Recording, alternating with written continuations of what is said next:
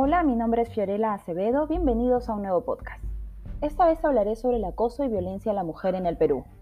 Esta semana ha saltado a la palestra la joven actriz Merlí Morello, quien fue víctima de acoso sexual en un enlace en vivo que realizó mediante su cuenta de Instagram.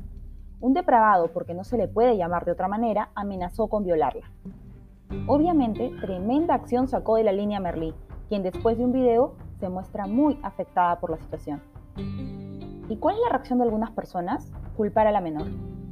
A la mujer porque usa redes sociales y en otros comentarios por la ropa que usa. Terrible, de verdad. La mujer, y en este caso una menor de edad, jamás será la culpable de semejante ataque. ¿Por qué es un ataque? Es acoso, que lo único que busca es mellarla, hacer que tenga miedo, sacarla de ese mundo que ella considera una forma de desfogue. Un par de meses atrás, la también actriz Mayra Goñi vivió una situación similar en una transmisión en vivo, cuando de un momento a otro un joven mostró su miembro a todas las personas conectadas. Terrible. Sus seguidores ayudaron a Mayra a encontrar al responsable, que en este caso era un menor de edad. Increíble que nuestra sociedad le haga creer al adolescente que puede hacer lo que se le dé la gana sin tener consecuencias. Y ayer, la policía capturó a Edmundo Amao Sayas, de 36 años, sujeto que rociaba ácido a mujeres que hacen uso del metropolitano.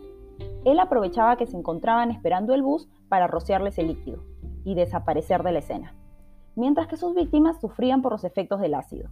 En algunas mujeres las prendas de vestir quedaban destruidas por completo y en otras el ácido les ha ocasionado quemaduras.